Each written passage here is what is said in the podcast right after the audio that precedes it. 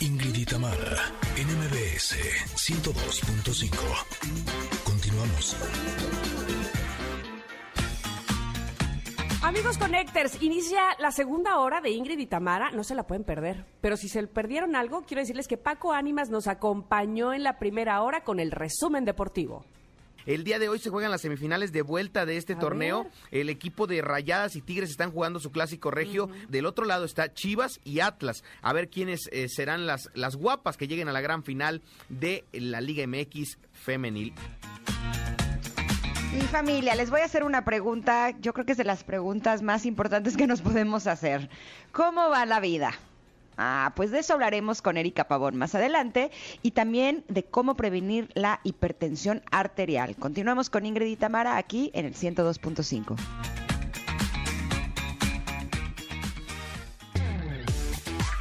Ingrid y Tamara, NMBS 102.5.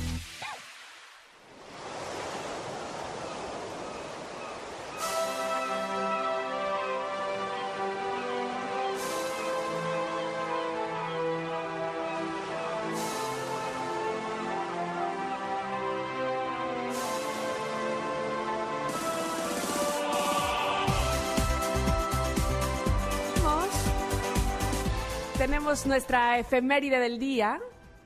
Eh, hoy es Día Internacional contra la Homofobia, la Transfobia y la Bifobia. Se conmemora la eliminación de la homosexualidad de la lista de enfermedades mentales por parte de la Asamblea General de la Organización Mundial de la Salud, que tuvo lugar el 17 de mayo justamente, pero de 1990. Y su objetivo principal es el de coordinar todo tipo de acciones que sirvan para denunciar la discriminación de que son objeto las personas homosexuales, bisexuales y transexuales y para hacer avanzar sus derechos en todo el mundo. Y seguimos, y seguimos eh, defendiéndolos y seguimos recordando que todos tenemos los mismos derechos. No, y estar a favor del amor, ¿no? Además, En cualquiera de sus expresiones. Bueno, pues ahí está la efeméride del, día de hoy, Día Internacional contra la Homofobia, la Transfobia y la Bifobia.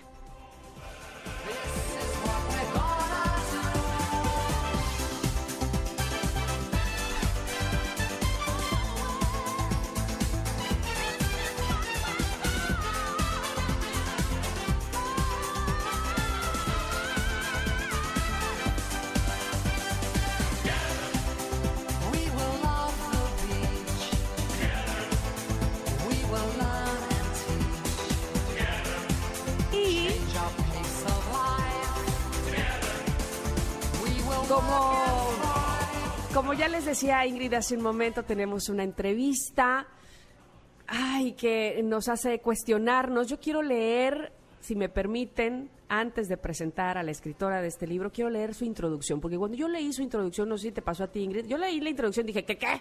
Me quedo aquí, quiero seguir, Sí. quiero seguir leyendo. A ver, ¿de qué se trata esto? ¿Quién me está espiando? Ay, sí. bueno, pero dice así. Sé que pueden haber días en los que despiertas sin saber exactamente por qué te sientes triste, sin ánimos, con un vacío. Y sí, por el contrario, crees saber la razón, no sabes muy bien cómo solucionarlo. Y si por el contrario crees saber la razón, no sabes muy bien cómo solucionarlo. Muchas veces es más fácil continuar creyendo que todo pasará y que puedes con eso. Y seguro en ocasiones has cambiado por la vida sin resolver a fondo tus conflictos. Lo que a veces no notamos es que todo se acumula y de repente la mochila de situaciones complicadas ya está llena y nos pesa mucho. Por eso quiero preguntarte, ¿hasta dónde vas a permitir que la situación avance? ¿Realmente te has detenido a pensar cómo va tu vida? No importa si nunca has escuchado un podcast o si eres un podcaster profesional. Únete a la comunidad Himalaya. Radio en vivo. Radio en vivo. Contenidos originales y experiencias diseñadas solo para ti. Solo para ti. Himalaya. Descarga gratis la app. Tenemos con nosotros a Erika Pavón, psicoterapeuta y life coach, autora del libro precisamente Detente, ¿cómo va tu vida? Erika, bienvenida, buenos días, qué gusto saberte con nosotras. Hola, buen gusto. Qué gusto, Ingrid y Tamara. Yo feliz de compartirles. ¿Y qué tal esta introducción que No, muchas bueno. veces seguimos por la vida creyendo que todo va bien? Entonces, cuando de repente nos pasa algo pequeño, ¡pum! estalla la bomba y decimos, pero ¿por qué si yo no estaba mal? Y resulta que le rascamos tantito y había un montón de cosas que habíamos dejado pasar o le habíamos puesto muchas otras encima para a ver si se perdía por ahí, ¿no? Exactamente, y muchas cosas que también repetimos de nuestra familia, de la vida, que decimos pues tiene que continuar, que a veces hoy por hoy en redes sociales ya todo el mundo se dice que es coach, entonces ¿qué te dice uno de, de esas esas líneas, no? Que te dicen todo va bien, es increíble, wow, ya levántate, vas, pero fuera de esto que está bonito el ánimo, hay un trasfondo, ¿no? O sea, hay una situación que dices, ¿por qué yo no estoy haciendo lo mismo que los demás? O yo me quisiera encontrar en esto, ¿qué me está pasando? Y ahí es cuando te puedes dar cuenta que eres un ser humano como todos y que hay algo atrás por resolver, que te va a hacer tu mejor versión si tú lo decides. Justo eh, hablabas de algo que eh, estoy totalmente de acuerdo contigo, porque creo que eh, parecería que la gente siempre está intentando que estemos felices, ¿no? Pero todo, hay que ser siempre súper felices y todos siempre tenemos que estar súper bien. Y eso no solamente es imposible, sino que es lo menos saludable que hay. Porque cuando las cosas no van bien, lo mejor que podemos hacer es sentir lo que estamos sintiendo y expresarlo, porque si no, siento que se hace como una, una montaña eh, interna, ¿no? Que no nos permite ser felices realmente y poder disfrutar de lo bueno, pero también poder experimentar lo que no es tan bueno o lo que es doloroso y demás. Y me gusta mucho eh, desde el título de tu libro de Detente. ¿no? Porque sí creo que a veces eh, vamos como eh, con la corriente, ¿no? Eh, y vamos todo rápido, deprisa, haciendo mil cosas, hay que, hay que trabajar, hay que salir adelante, hay que hacer, y cuando nos detenemos decimos, ok, a veces necesitamos un respiro, ¿no? Eh, hacer una pausa para realmente voltearnos a ver y ver cómo estamos. Exactamente, y esto pasó en contingencia, que no solamente nos dijeron detente, sí, sino nos dijeron párate y refúgiate y, y no puedes salir, ¿no? O sea, fue de forma obligada. Entonces, en ese momento muchas personas entraron en crisis de ansiedad, en ataques de pánico, porque era como el conflicto de todo a la vez, ¿no?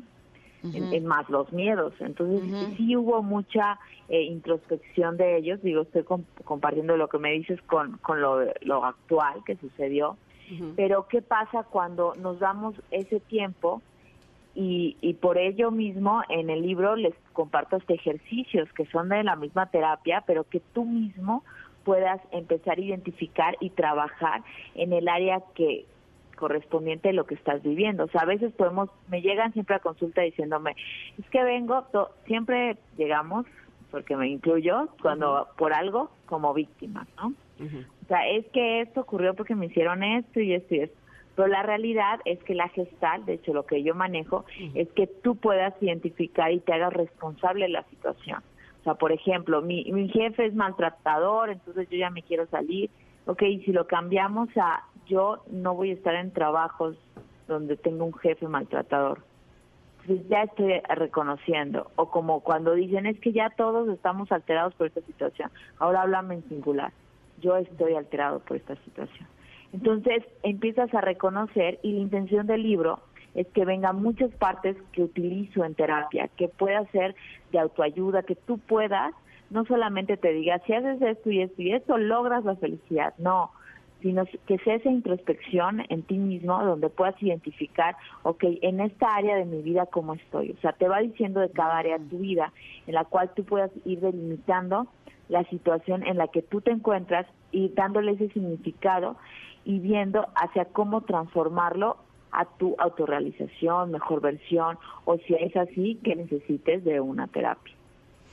Erika, ¿tú consideras que habrá quienes eh, lo cachen o lo lleven a la práctica en su vida más pronto que otras personas? Es decir, esta, ¿este tipo de terapia les viene mejor a unos que a otros o no? Mira, yo considero que, y como los adolescentes, que cuando llegan y vas porque te dicen que debes de ir, no va a ser lo mismo a que tú vayas porque tú quieres ir. O sea, a mí me pasa que me mandan a veces este preoperatorios de bypass, de manga gástrica. Entonces van como si tienen que cumplir con un requisito, ¿no? Y el que va a hacer un cambio radical de alimentación, este el obeso, el que está pasando por esa situación es muy manipulador, ¿no? estoy dando un ejemplo, ¿no? Entonces llega y es como que, ah, sí, sí, sí, todo va a cambiar. No, nunca me dan ataques de, estar comiendo y, no, no, no, para nada. Yo, a ver si hasta a mí me dan. O sea, Exacto. ¿cómo no le van a dar a él? Entonces, esa parte que van evadiendo, pero porque es como algo que tienen que cumplir. Y eso nos pasa muchas veces, o sea, cualquier cosa, o sea, si te dice tu mamá, tu pareja, algo así, ¿por qué no vas a terapia? Te vas a decir, bueno, voy a ir porque dicen que voy. Pero todo depende de la persona si está abierto a ca- al cambio. Hasta en hipnosis, o sea, yo hago hipnosis y si alguien me dice, oye, haz hipnosis para dejar de fumar, ¿y cuánto quieres fumar? Pues no sé, como del 1 al 10, un 5, no, pues no tú tienes que estar dispuesto.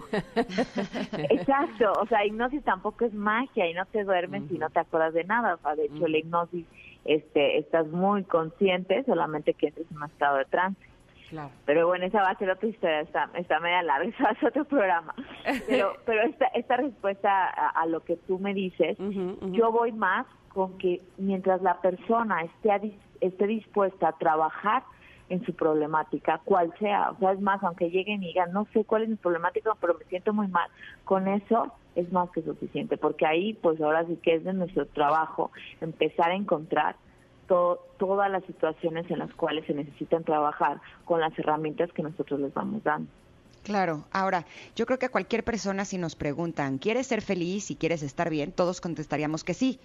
Pero de pronto tengo la sensación como si hubiera una fuerza interna inconsciente que no está en nuestro control, que de alguna manera como que nos, nos autosabotea, ¿no? Y cuando ya estamos logrando las cosas que nos hacen bien, de pronto eh, entra como esta fuerza y hace así, ¡pac! ¿no? Y te tira todo, todo lo que tú habías construido. Eh, me gustaría que habláramos un poquito de esto, pero tenemos que ir a un corte. Ah, Regresamos en Ay, unos minutos, Erika. el autosabotaje. Sí, sí, sí. Exacto. Vamos a hablar del autosabotaje con Erika Pavón, eh, psicoterapeuta y life coach, que nos está presentando su libro Detente cómo va tu vida. Somos Ingrid y Tamara y regresamos en unos minutos aquí al 102.5. Perfecto. caer al vacío. Voy caminando sobre un hilo y casi pierdo mi equilibrio. Y en mi cabeza hay un huracán. En ti no puedo. Es momento de una pausa. Ingrid y en MBS 102.5.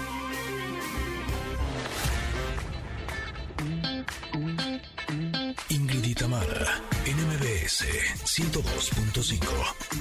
Continuamos.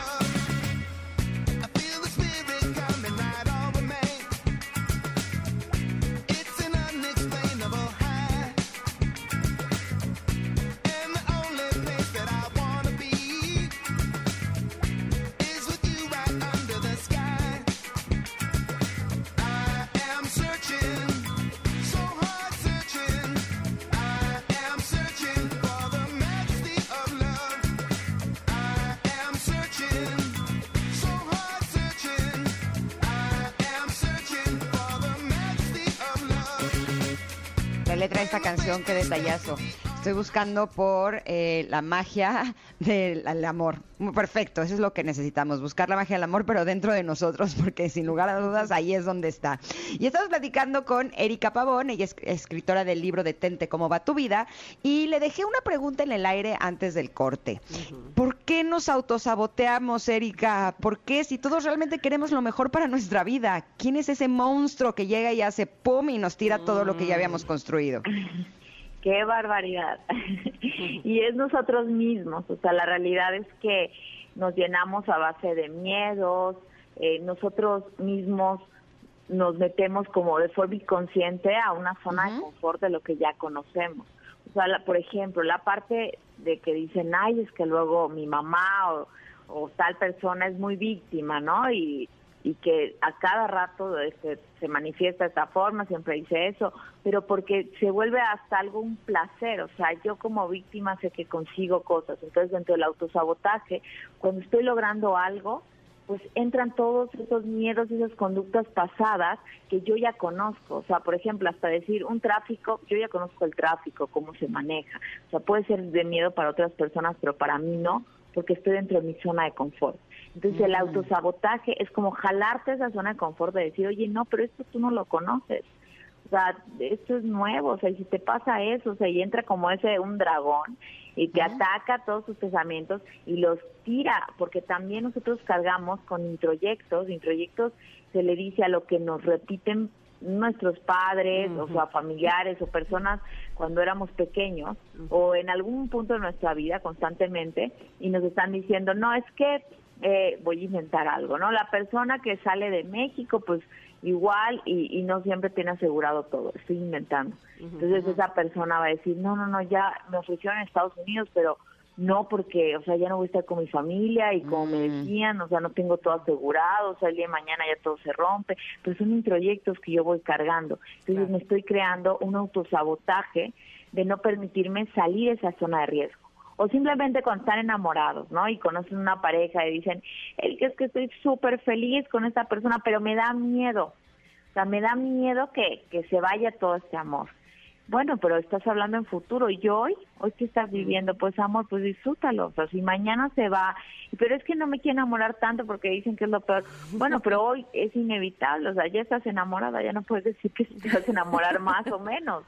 Entonces, hoy estás enamorada, sí, eres vulnerable por esa emoción, pero disfrútalo, o lo único que te queda es disfrutar y si ya después te hace topes, pues va a ser, parte de tu aprendizaje o también de lo que ya has vivido antes pero no significa que muchas veces nos ponemos barreras para no para no vivir eso, ¿no? O sea, si un amigo me hizo daño en esto, pues entonces ya cuando tenga un nuevo una nueva amistad me da miedo, entonces yo le pongo barreras y yo autosaboteo mi misma relación que podía tener con esa pareja, con esa persona, ¿no? O con mi pareja, o en el trabajo. Si yo ya pasé por estas situaciones, pues ya quedé tan mal que, que ya no voy a hacer esto, pero yo estoy autosaboteando algo que sí puede pasar mejor. O sea, no quiere decir que rompa lo que ya aprendí, sino con lo que aprendí, cómo puedo mejorar y cómo puedo salir a esa zona de riesgo de decir, vamos, o sea, sí puedo con esto y si no, ¿qué es lo peor que puede pasar? Yo siempre les digo para romper ese sabotaje, bueno, de lo que tú quieres hacer en esto, ¿qué es lo peor que puede pasar? Y me dicen esto, y de eso, ¿qué es lo peor que puede pasar? Esto, al final llegan a morir morirme y que eso que pues lo peor que puede pasar pues nada ya me morí pues ahí está Entonces, ya lo intentaste no entonces Me encanta, me digo encanta. no les digo ya está pero pero aquí que estamos en confianza Claro. y hablando más casual el punto es que nosotros nos complicamos nos hacemos monstruos y telarañas tan grandes que no nos deja ver y no nos permite decir, vamos, o sea, ¿qué, ¿qué más va a pasar? O sea, voy a intentarlo y si ya lo fracaso, si no sale, pues tengo otra alternativa, ¿no? O sea, puedo aprender a tener otras alternativas. Mira, de, de- evidentemente todos los temas que tratas en tu libro, bueno, pues podríamos sacar un, un- un otro libro, son realmente eh, temas muy profundos y que evidentemente todos hemos vivido algo de eso que nos estás comunicando en cada capítulo. Pero me, me llama mucho la atención el asunto de la autenticidad, de cuando hablas de no copiar lo que se dice que es perfecto, ¿no? Porque eso, además de todo, te aleja sin darte cuenta de conocerte a ti mismo, que finalmente es la esencia de todo, ¿no? Y platicas eh, de ti misma, que eso también me, me gusta y me, me hace adentrarme al libro con mucho interés, eh, de cómo, pues, seguías modelos, lo que estaba correcto, lo que tus padres decían, los introyectos, como dices tú, y yo creo que cuando uno se confronta a, verte, a, a- decir, a ver, si no fuera yo la copia de mi hermana, de mi amiga, de, la, de mi ídola en la televisión, ¿quién soy realmente? ¿Dó- ¿Dónde estoy yo, no? Qué difícil eso. Exactamente, o sea, yo de hecho dentro de la misma eh, terapia muchas veces les pongo para motivar y estimular a la persona el hecho de decir, por ejemplo, en ustedes, ¿no? Que dijeran, ¿qué locutor se te hace increíble? ¿No? Pues yo admiro a tal locutor. Bueno, ¿qué te gusta ese locutor? Que al final lo que admiramos lo hacemos, ¿eh? Déjenme decirles, muchas veces hay un ejercicio maravilloso también, que si tú escribes, bueno, está también en el libro, tú escribes sobre la persona que, que te gustaría ser, al final tú estás haciendo mucho de él. Pero esa es la parte positiva. Pero la parte negativa de, de esta autenticidad, que muchas veces de- desde jóvenes, desde, el- desde primaria, secundaria, que empezamos a meternos a seguir roles y por entrar en un círculo, círculo social y decir que tengo que ser como ellos. Es que tengo que fumar para que me vea cool con estas personas, es que me tengo que vestir así. O sea, por ejemplo, ¿no? Y mi- eh, yo puedo compartir así rápidamente, yo bailaba ballet toda mi vida. Entonces, el estereotipo de una bailarina como era flaquísima, este, no tener nada adelante, nada atrás. Yo me sentía mal y empezaba a desarrollarme. Entonces yo decía que tenía que ser como una bailarina. Cuando yo termino mis años de ballet, me doy cuenta, una vez voy al gym así casual y dije, wow, qué buen cuerpo tengo. O sea, reconocí mi cuerpo cuando estaba fuera del entorno que me decía que el estereotipo de cuerpo tenía que ser de esa forma. Entonces, estoy hablando de la parte física, pero esta parte física hacia mi parte interna y decir, ok, me gusta eso de esa persona, me gusta esto de, esta, de este lugar, pero ¿qué me hace a mí único? Si yo admiro esto de este locutor, ¿cómo yo me hago única como Ingrid, como Tamara, que, me, que digan, wow, así es Ingrid, esa es Ingrid, esa es Tamara, o sea, eso me encanta de cada una de ellas. Entonces, eso te hace ser auténtico, porque al final somos seres diferentes, gracias a Dios.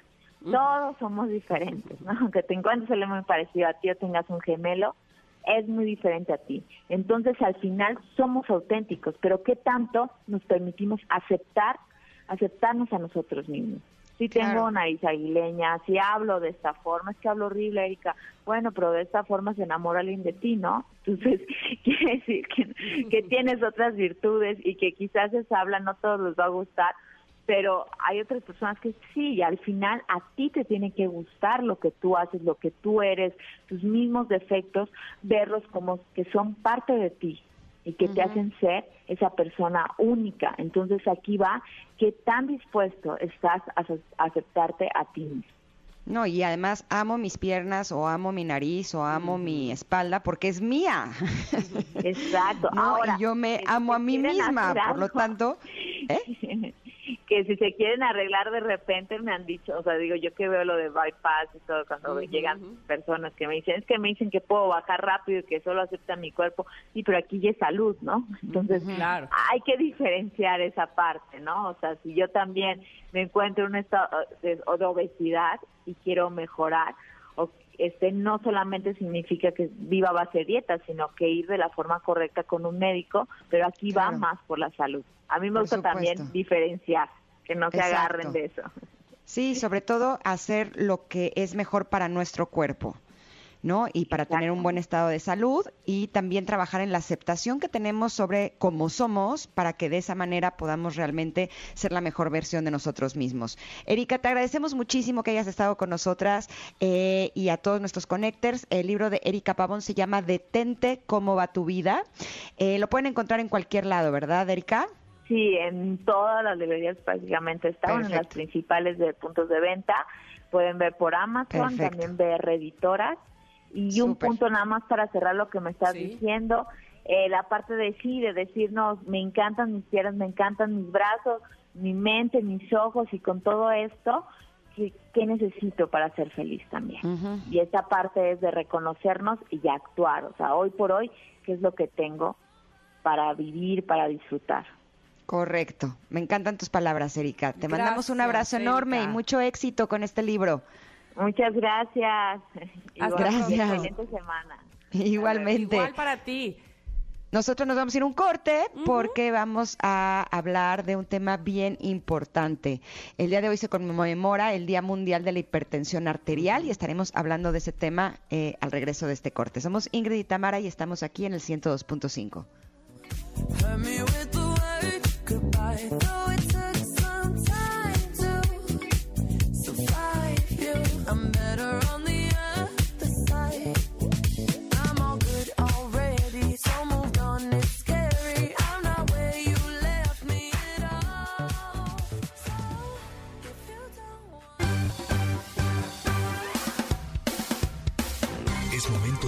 pausa. Ingrid en MBS 102.5.